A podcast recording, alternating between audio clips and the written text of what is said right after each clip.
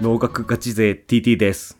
農学ビギナーゆとです。新規収納者佐藤です。脳と食のラボラジオ、略して農食ラジオ、始めていきたいと思います。お願いします。はい、お願いします。お願いしま。す。ということで、どさくさんに紛れていただいた佐藤さんです。佐藤でごまかしてゆとさんに寄せたのに。佐藤です。みたいな感じ佐藤で。佐藤です。いや、よろしくお願いします。佐藤です。よろしくお願いします。はい。簡単に自己紹介をお願いします。はい。お願いします。えっ、と、静岡県富士宮市で、いちごとぶどうで、えー新規収納をしております。えー農系ポッドキャストをいくつかやっております。佐藤と言います。よろしくお願いしよろましす。くおあ願いします。よろしくお願いします。りがとうございます、はい今日は。いくつかと言ってましたけど、農道富士山号は復活ということおで来、よろしいんですかそこにいきなり TT さんぶち込んできましたね。いや、リニューアルオープンをうんはいはいはい。今模索中なんですけど、なるほど。多分あのこの配信されてる頃にはお、えー最新回が出てると思うんですけどもおーはい。 「セブンドアーズ・レディオ」というセブンドアーズ。梶さんと角田さんと江野さんと舞さんがやられてるあのアグデザの角田さんがやってるはいはい。うんお裏番組はいはいはい。でちょっといろいろ農道富士山号のことをインタビューする回が配信されてると思いますけどもなるほど。うん。詳しくはそちらにはい。あ、なるほど。リンク貼っときましょリンク貼っときます。あいやありがとうございます、はいありがとうございますそんな別にいいんですよう。いやいやいや。そんな別に僕はどうでもいいんだからいやいやい今回はまたいつもの農系ポッドキャストの日ということで。あ、忘れてた。最初いつも農系ポッドキャストの日って言って。いやいやいやいやあれでした忘れてた。 はテイク2か、い。テテイイクク2 2。まあ、これを忘れてたのも味ということで。か。そうですね。TT さんっぽいです味というね。ことで。やはい。。で、まあいつも雑談をしてるんですけど、はいまあ、。今度教育の雑談したいねということで、そんな中、そうですね佐藤さんに声かけていただいて、うん。今い回や来ていただいていると。ありがとうございます。で、今回、教育に佐藤さんが、教育の話で佐藤さんがこう連絡くれたってことなんですが、まだ喋ってなかったのが、うん佐藤さんは、うん収納前は何をされてたんですかー中学校の体育の先生してましたおよ。ーえ教育者ですね。そうなんですけどね。大したことやってません。あそうですか何年ぐらい教員をやられてたー、んですか結構長い。 11年。 11年おー結構長いですね。まあまあやりましたよ。体育の先生だったら、まあ、保健の座学の授業もあると思うんですけど、そうです、ね。どんな準備するんいでや、すか TT さんの質問が鋭すぎて、なんかね、ずいいとこズバズバくるなと 思って。保険の授業は、えっと、学年ごと違うもんで、はいはいはい。あ例えば2学年とか持っちゃうと、すげえめんどくさくて。あー、なるほど。おー。で1年生が大あなる体ほど体の発育発達に関するところうんうん。で中2年一ってこ生とですよね。そうそう中1がで中2が環境と自分みたいなあ、そううそーんなんのやられてた環境って家族とかそういうことですかああそれもそうですね家族もありますけどどちらかというと 3R とかああ、リデューあス、ーリユース、リサイクル的なやさつですね。すがそれがね最近 5UR なんで すよ 5U、知らない難しくなってくるどんどん。あ 5R5R あ、 2 5R。つ足されたってことですか足さ れたそうとかねまた新しくリニューアルしてるへ次そういうのの話題とかあとやっぱ自分のお食品ロスのはいはいはい。水の話とか水を再生利用する話とかああ、はい。あと空気の汚れとかねうんうんうん。うんうん。なんか保険の授業何習ったっけって、その発育の話とかはよく覚えてたんですけど、栄養の話とか。 でもそのなんか、理科っぽい話もあったりとか、ね。うん道徳っぽい話もあったんですねあありますねありりますねなるほど、なるほど。教えなきゃいけないことは教えなきゃいけないんですけどはい。はい。なんかちょっと触れにくい性に関するとことか、うんううんん。。その性の情報に関する話とかはやっぱりこうちょっと道徳じみちゃいますよねああ、うんまあまあそうですよ、ね倫倫理っぽいっていうか、そうですあーね。うん、いやー、しかも中学生っていうね、伝えるのも難しいですよね。なんかふざけちゃう子とかもいるでしょうしね。そうそこをねうまく、うん。まあ、コントロールするって言い方悪いですけどはいはい。ある程度自分の輪の中で学ばせるっていうテクニックがあるんですよ。お ちょっと聞いてみたい な。やっぱ頭の中あのエッチになってるところをはい。性に転換させるって大事なんですよね。ああ、そうですよね。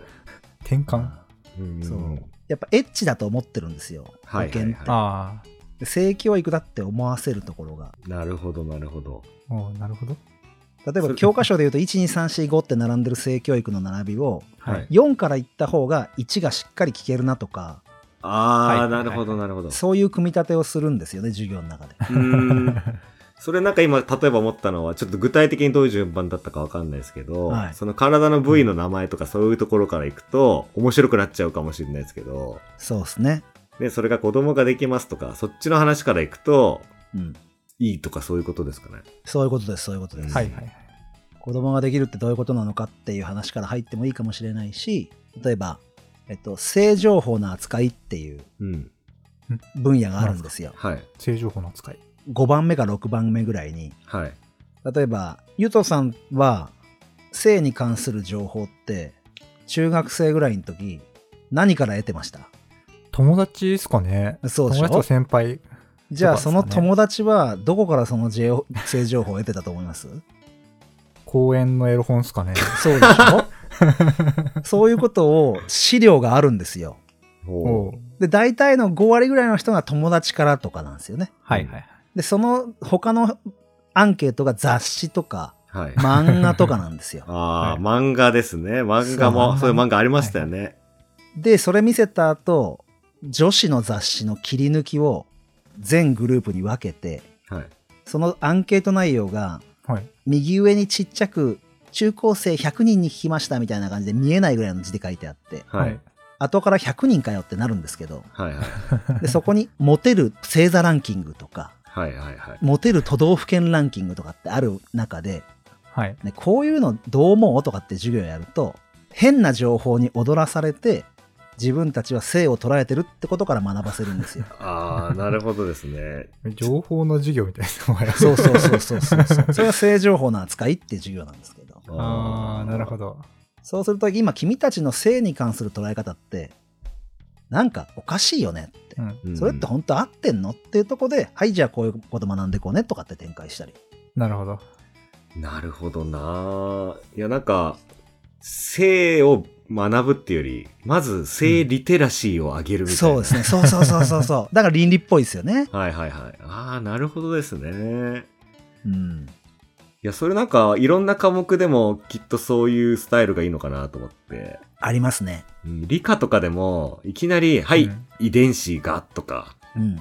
言われると、うんもうなんかね、おえってな、 なると思うん ですけど。そうそうそうそうそう。それなんかね、いちごは、いちごの品種はどうやってできたでしょうかとか。ああ、いいっすね。ね、食べたことありますかとか、そういうところから入っていくといいっていうね。うんうんううん。なるほどなぁん。例えば、本当教育的な話しちゃうと、あれ ?TT さんとゆとさんってお子さんいらっしゃるんでしたっけ僕はいます。僕はまだです。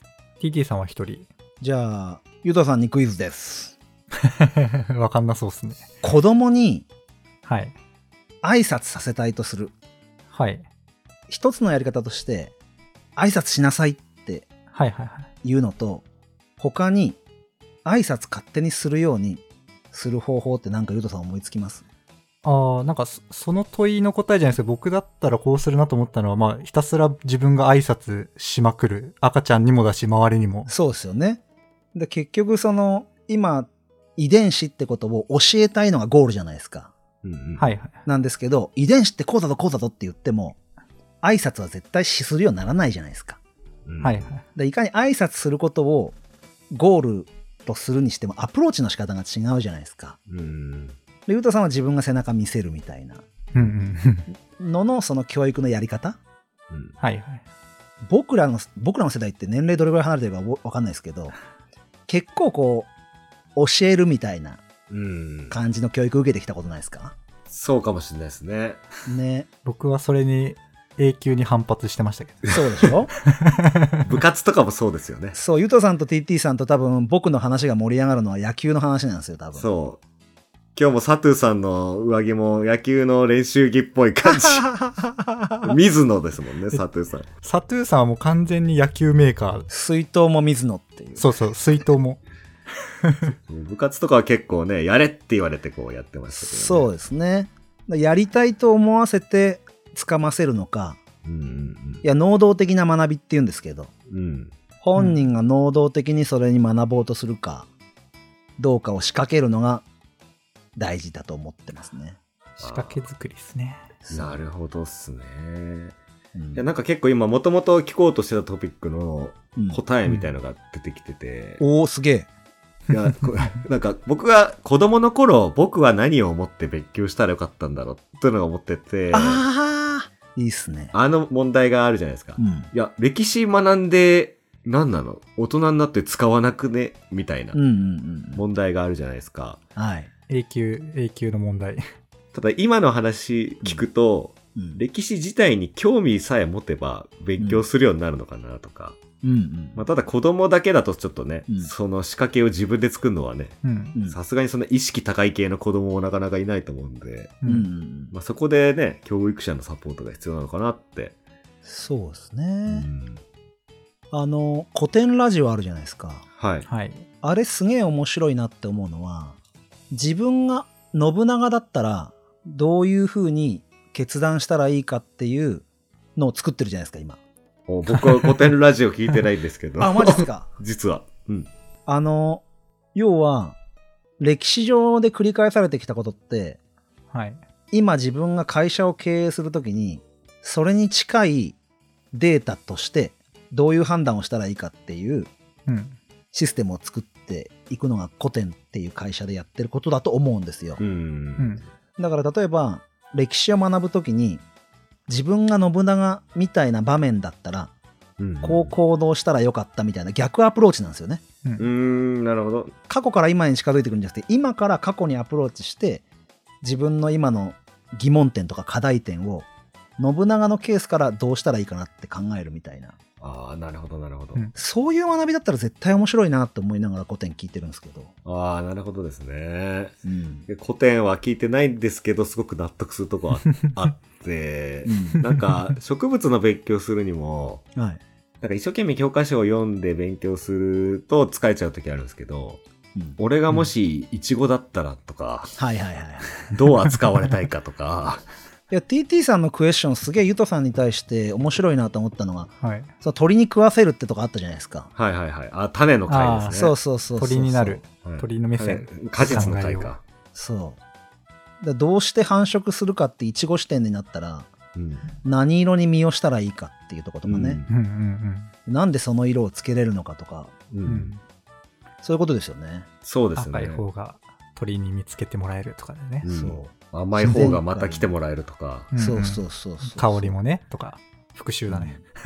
なるほどないや TT さんの質問の仕方ってすごいいいなって思いながらあありがとうございますそうだからそれで教育の話するっていうからうん興味あったんですよ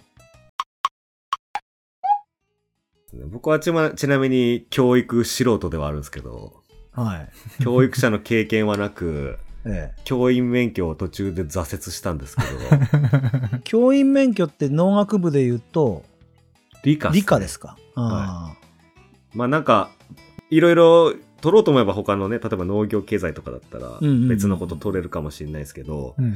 えまず朝起きれなかったのと、授業の。あはいはいはい、はい、 教職がね、結構1弦とか5弦とか多かったりするよね。そうなんですよ、ね、僕、雪国で通学してたんで、あ、大8学ね。時45分から授業で、はいあ、1弦早い。これがね、雪降ってなければ自転車急いでこいでと か、走ってとかうんなるんですけど、まず足が、行く手段が自分の足しかないっていうのと、うんうんクソ寒いっていうのとか う、んいろいろ重なってもう行けないってなったのと、まああと結構午後が3コマ使って1単位しか出ない実験とかがザラに入ってたのあで、ー出たひどいね。そうそうそう。 っていうのが入ってたから、そうすると、25単位とか忘れたけど、取ろうと思うと、結構もう教職入れた瞬間に毎日一撃からみたいなね。そうで、諦めちゃってはいたんですけどね。うんそう、だから、実際に教員になっている人の話とかね、なかなか聞く機会ないから、いや素人は今めちゃくちゃワクワク楽しく聞いて ます。僕教育大学なんですけどはいはい。一元から日本国憲法とかあるんですよあー寝かせに来てますね、それ。出た。ね 行く気にならんって今でも覚えてるけど火曜の一元が日本国憲法なんですよはいはいはいはい。 それも2時間2時間分なんですよ、おお、 2コマ使うっ連続てことですか、えーそうで必修なんですはい。それ落とすとまた来年必ず取んなきゃいけないなるほどなるほど。あ、そうだ、大学の勉強はどうだったのかなと思ってて、ほうほうほうほうそれこそさっきの、こう、興味を持ったら学べる、はい楽しく学べるっていうのはあるんですけど、うん大学の勉強は逆に自分はそれ、なんだろうな、能動的に自分で楽しさを見つけるのも難しいんですけど、大学の先生ってそれをみやってる人はい興味を持たせてから格論に入るみたいな人はあんまりいなかった気がするんですけどね。 うんその通りですね大学の先生は教育者なんですかねそれとうもん研究者なんですかね、研究者に近いですね教育大学にもかかわらず例えば教育心理学ってうん。こ面白うそう。授業があったり教職教養とかっていう授業があったりしてうん、いかにこう生徒のモチベーション高く学ばせるかみたいな授業をするんああ。学ぶんですけどはいはい。はい。それを心理学的な観点から過去のこういろんなやつ学ぶんですけどはい例。えばアドラー心理学とか、うんはい。 まあ、全く能動的にさせてくれませんねその授業自体が。 もう完全に受動的心理学なのに、こっちの心理は掴まれてない。もう睡魔に襲われるもうトーンで睡魔に襲われる内容を盛大なボケなんですかねい。やいやいや、いや、意外ですよね。なんか、意外なのかな、意外に思う人もいるかもしれないですね。なんか教育大学だったらもうその教え方がみんな先生上手で、そうですねっていう思ってましたけどね。うんだから逆にその読み聞かせだけの授業とか、はい。 読み聞かせ。うん、あの絵本読み聞かせたりするじゃないですか、はいはい。小学校低学年とか幼稚園とかだと、ああ、はいはい。うんでそれがどういう効果をなすのかとかほう。例えば絵本を左側で持つか右側で持つかとか、えー、それで違うんですか、へえ。そうどういう見せ方するかとかどういうふうに読んでいくかとかうん。はい。絵本のヒーローがいるとしたら絵本の中でヒーローってどの位置にいることが多いかとかうん。そういう分析をした授業なんかはすごい TT さんみたいな質問の仕方してくれるもんではい。こう入っていけるんですよ授業にああ、はいなるほど。あなただったらどう思うみたいな感じで。そうそうそうそうそうどうなってると思うみたいなそれだったらいいんですけどねほうほうほう。パワポ見せられてもうアドラー心理学とかやられた時に はもう起きたら冷や汗かいて寝汗かいて起きるみたいな教育大学の人はやっぱりみんな塾講師のアルバイトとかするんですあいましたね家庭教と塾講やった人いましたけどはいはい。やってる人いましたけどそうそうそうそんなでもないかなああ、意外にみんな普通に居酒屋とかでバイトする。そうそうそうそうむしろねその方が僕もいいと思ってたんですよおおー。教育現場入る人がなんだろう僕はあの言ったらホテルの警備員はい。えホテルそのホテルの 売店、うん。えっと農業の短期のボランティアうん。おう短期の引っ越しのボランティアうん。ガストバーミヤンのキッチンをうん。 4年間でいろいろやりましたねおへお。ー確かに多種多様ですね。そうそういう方がいいと思いますけどねいや、全く同意ですね。ああやっぱそうっすよ ねはい。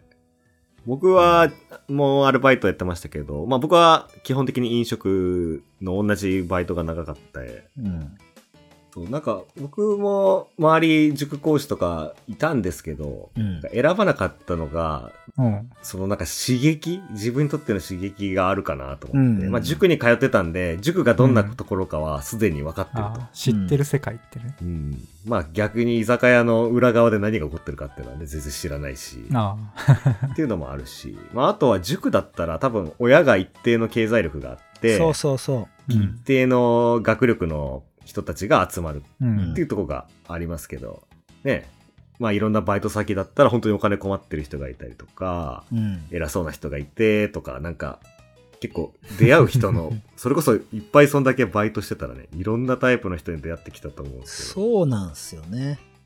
で学校の先生で、まあ、私立にでも入らない限り、うんい。ろんな生徒がいるはずじゃないですあかあ、。そうね。ね、なんか家庭に問題がある生徒と家庭か、の状況はい優秀な生徒とか、はい。なんかそういうところにもなんかね、そのバイトの経験、いや別に直接役に立たないかもしれないですけど。いや、むっちゃ行きますよ。はいはいはい。おー もう本当にそういう経験はね、本当に生きます。生きてくる。なんか、がえーっと、金八先生とか見てると、はい。こう、懐かしい。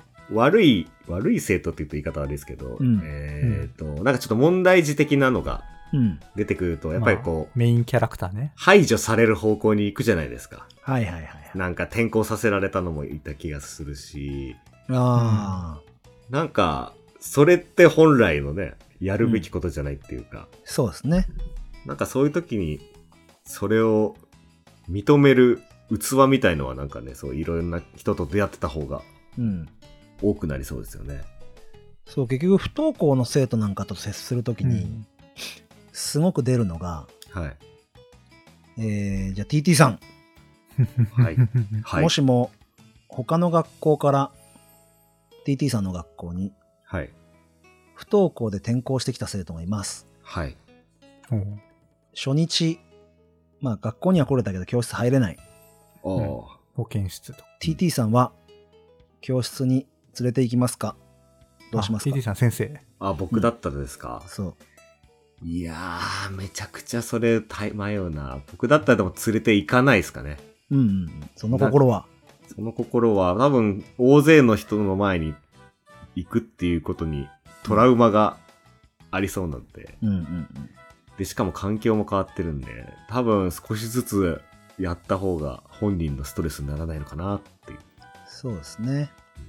で僕、そういう子いたら、いや別に中学校来なくていいよって話するんですよ。ああ、はいはいはい。おー中学来なくたって立派に働いて頑張ってる人いて、うんもちろん来た方がいいっていうのは確かに僕も思うけど、うん来なきゃいけない来なきゃあなたの人生が失敗するとか、うん。もうやり直しが効かないなんてことって一切ないし、うん関係ないですね。そうだからバイトで出会った人たちそういう人いたんで普通にうーん。バーミヤンでアルバイト店長でずっとやってて正社員に雇用された人もいるしうん。そういう話とかするとねあそうなんだっつって目が点になるんですよ逆にああ。おー前の学校の先生は知らないですもんね、子供は。引っ張って教室連れてこうとしたのに先生はそういうことしなかったみたいなこと後から話してくれたりとかうーん。おーいや、いいっすね、そのエピソード。そういうことはやっぱアルバイトやってていろんな人に接してるとありますよねうんいや、うん不登校の人を学校に来させて教室に入れることがゴールじゃないってことですね。そうなんですよう。うんん。うん。それはあくまでも本人がそこがゴールだと思った時にうん。発生することであってうん別にこっちが設定する階段ではない、うん。なるほどな確かに。勝手に多くの人がゴールだと思っちゃってるだけで。そう社会的なゴールでねう。うんんなんか難しいなと思うのは、なんか子供の時って、うんうんちょっと教育からずれちゃうかもしれないですけど、行きましょう子供の時ってみんなと一緒が良かった。気がすそるうでんなすよねんですよね小学校の時とか、うんなんかみんなと、なんか自分の場合は、結構ランドセル率が誰々君はこうなのに。そうそう、ランドセル率が低くて、うんでも僕だけランドセルみたいになっちゃったんですよ、すぐ。うんそしたらなんか親に、もうランドセルなんて誰も背負ってない。俺もアディダスのリュックがいいとか言ってはいはいはい変えちゃったんですけ ど、なんか気づいたら、高校生ぐらいになったら、いや、誰も受けない大学受けたいとか、自分の周りの人がう。んなんか、だんだん天の弱になってったんですけど。たださっきの不登校の話だとね、多分みんなと一緒じゃなきゃいけないんだとか、本当はみんなと一緒の過ごし方がしたいとかっていうとこだったと思うんですけど、その辺どこで人間は向けるんですかね。いや多分日本はね世間体じゃないかなと思うん ですよああ、うんなるほど。内的なものよりも外的な見られ方をすごく気にする社会じゃないですかはいはういはい。ん。だもんで比較論が非常に多いと思うんですよああ、なるほど。まず親がっていうのはありますよね。あんた学校、うちの子供は学校に行ってないっていうことに、う。うん負い目を親が感じて、うんそれが子供にも伝わって、うんうん。僕は他の家と比べて違うんだって、違うなってのを悪い方に捉えちゃうっていううんか。そうですねだから、あなたはどうしたいのとか、その、うん自分の中の問いよりも、あの人がこうしてるから僕はこうだ、みたいな、うん外的な要因による自分の位置を決める人が多かったんじゃないかなって、あ振り僕は振り返って思うんですけど、あ、なるほど、なるほど。なんか、内と外ってすげえ言葉流行んなかったですか世間体とか内と外みたいな。ああ、いつだろ日本人は、うん世間体はめっちゃ聞きます。う。うんねえ、なんかそれが強いんじゃないかなと思うんですよね。あーまあ、なるほど、なるほど。うまあ、ん、農耕民族っていうのはそういうことああるかもしれないですね。はいそうそうそう。おお、そうなんですかうん。多分、移住民だったらそういうことないでしょ、だうって。ん。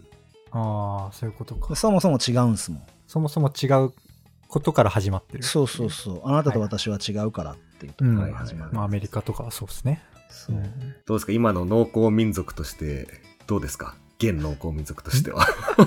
現農耕民族。現農耕民族。